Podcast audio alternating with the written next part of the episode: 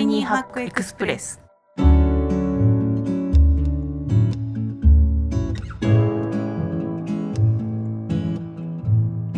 んにちは。ライフハッカージャパンの遠藤です。こちらの番組はタイニーハックつまり小さなライフハックを紹介する番組です。ライフハッカージャパンの記事から行きや帰りの電車で聞きたくなる仕事に役立つライフハックを音声版でお届けしています。今回一緒にタイニーハックを紹介してくれる仲間はこちらです。こんにちは、ライフハッカージャパン丸山です。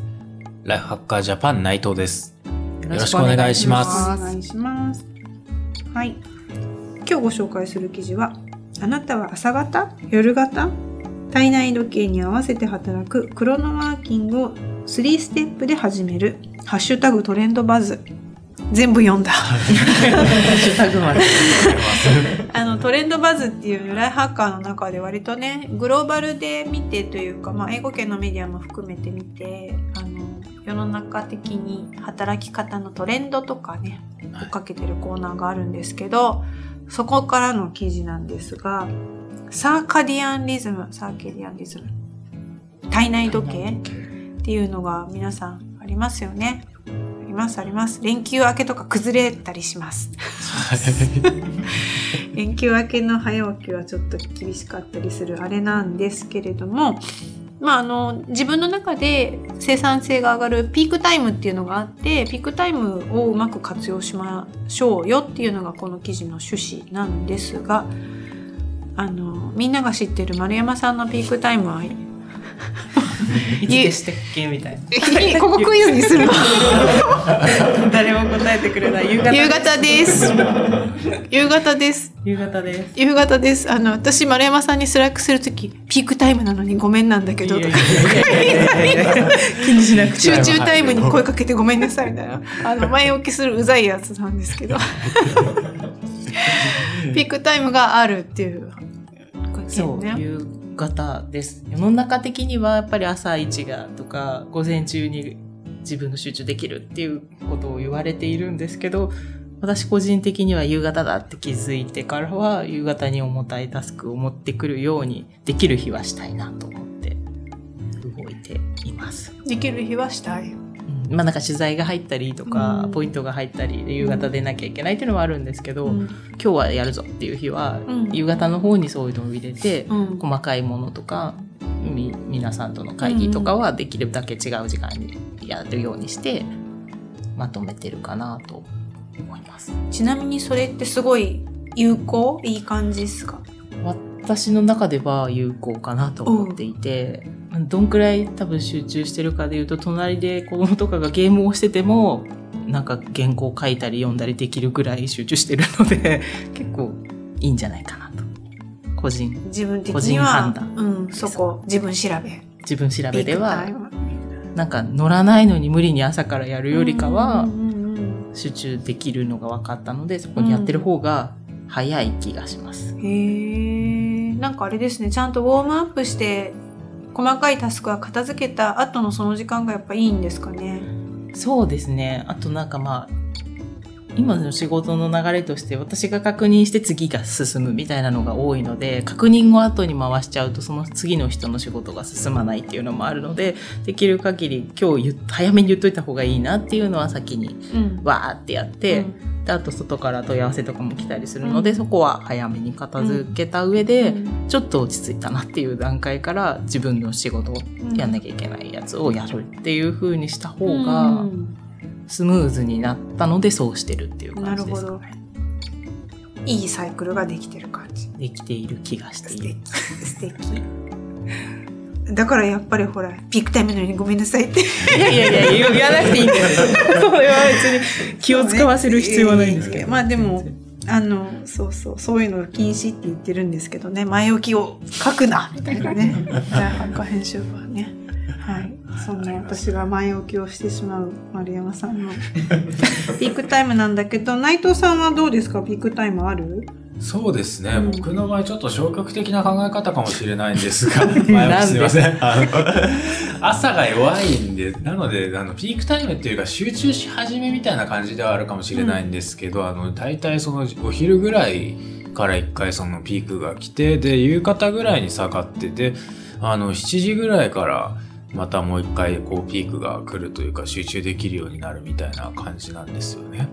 はい。で、なんで7時からなんだろうって思って今ふと気づいたのはあの、7時になると通知が減るからだということで、あの、逆に通知を切ればピークタイムを人為的に作り出すことができるんじゃないかなっていうことを今この場で思いました。まあちょっともうやってらっしゃる方も結構いるとは思うんですけどね。今更かよみたいな感じかもしれないんですけど。ただそれと同じような感じでこう何かこうピークタイムの条件みたいなのを見ていけたら何かこうそれをいいタイミングにずらしていくこととかできるんじゃないかなとか、例えばその空腹の状態とか食事を取るタイミングとか休憩を入れるタイミングとかの工夫でピークタイムをこうベストなタイミングに持ってくることも多少できるんじゃないかなとはふと思いました。うん再現する。再現する。はい。通知がなくて、はい。お腹は減ってなくて、ってなくて、眠くなくて、眠くなくて。っていうコンディションを、まあ、再生あこの時間って自分集中してるなって気づいたら、はいまあ、ちょっとメモしとくとかわかんないですけど、再現できるようになると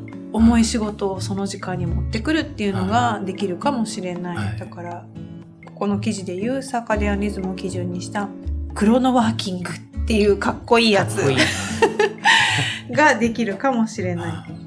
という話です。はいちなみに私、遠藤は、わりかし人と会ったりとか、あの、アポイントメントがとても多くて、自分のピークなんか誰もし聞いちゃくれない 感じではありまして、会議とかあって。ただ、あの、自分で、あの、取材とかね、いろいろアポイントメントを取るときは、自分の、うんと、コンディションも良くて、あと、道にも迷いにくくて、間違いない時間を設定するようにするとか、あの、そこら辺は、会う何分前にこういう風にしておくとか、実は結構そこはちょっと段取りしてたりはします。あの、資料はここのタイミングで読んどくとか、あとその1週間のスケジュールを前の週、週末とかに見て、あの、こことここが気合い入れるやつみたいなやつをチェックしてああります。あ、この人に会うの緊張するなとか。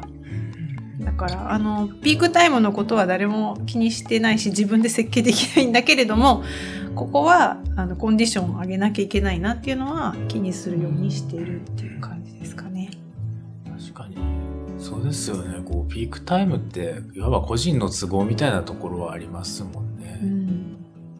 なんかそれが崩れた時にも立て直す方法みたいなのを自分でコントロールできれば今日はできなかったけど明日はできそうだからここでやってみようとかを意識してやればできそうな気がうん。するので、そこがしないとねなんかずっとぐだぐだ今日も集中できない、うん。明日も集中無できない。駄に落ち込んだりね。そう。で何もできないみたいになると思うので、はそうならない立て直せる技術みたいな。あなたそれならない。私はならない方なんですけどなるかもなったこともあったなと思うのでならないようにするにはあの、まあ、一日のことは一日で一回終わりにして,、うん。して。次は次っていう風にできたりすると、うん。よりコントロールできる部分もあるかな。うんうんうんうんうん。確かに。そうだね。はい。そうですね。その、遠藤さんみたいに、こう、どこにピークを持ってくるかみたいな予定の作り方と、あと、崩れちゃっても立て直すみたいな、リカバリーの力が重要なんだなって思いました。私もアポが多いわけじゃないん。ですけど急に飛ん。でくる急ぎ案件みたいなのがものすごくあるので今すぐなうみたいな。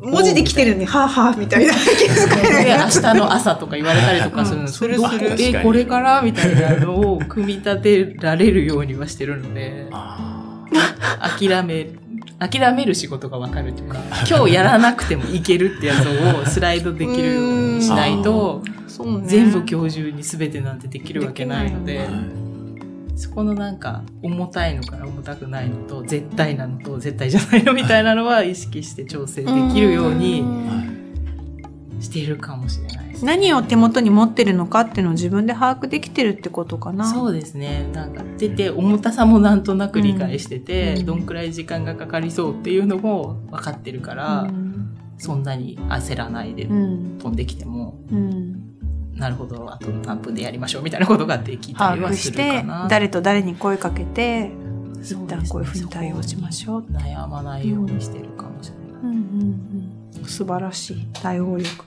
いや、なんていうの、こうさ、麻婆豆腐を集中して作ってんのに突然うどんを掘り込まれるみたいな。あるんですよ。中華なんだけど、みたいな時がある。あーっていう仕事の入り方がありますよね。この例えでいいのかな。わかんないけど、あるんですよ。あ豆腐だって言ったのにみたいなのに、わかんない、パスタ茹で始めちゃうみたいな、なんかそういうことがあるので、同時並行的にね。いかに馴染ませてやるかとか、どっちかを諦めるかみたいなの。そこ悩んでると時間なくなっちゃいますもん。ねうん。はい。あの、私と丸山さんはメタファーがお料理になることが多い。まあ、段取りとね、あの、味付けと時間設計とみたいなところで割と例えとして共通言語ですね。全然。仕込み具合がまた全然違う、あれなんですけど。あの、違うハックをしてる。違うハックをしてる。また、おいおいそれはどこかそれはまたどこかで、あの、料理ハックにご関心のある皆さんとお話できたらと思います。雑談失礼いたしました。ということで、今回ご紹介した記事は、あなたは朝方、夜型、体内時計に合わせて働くクロノワーキングを3ステップで始めるトレンドバズということでした。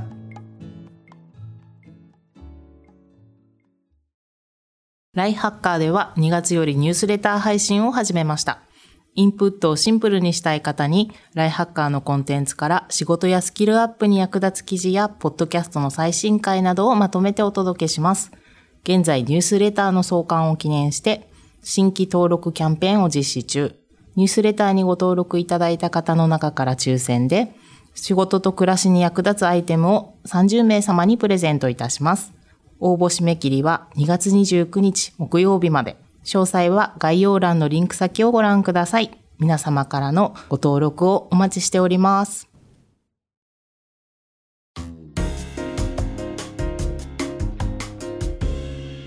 タイニーハックエクスプレスポッドキャスト版をお聞きの方は概要欄に記事の詳細がございます。ぜひこちらをご覧ください。ライフハッカータイニーハックエクスプレスは毎週月曜に更新しています。チャンネルの購読フォローをお願いいたします。それではまた次回お会いしましょう。お相手はライフハッカージャパンの遠藤と丸山と内藤でした。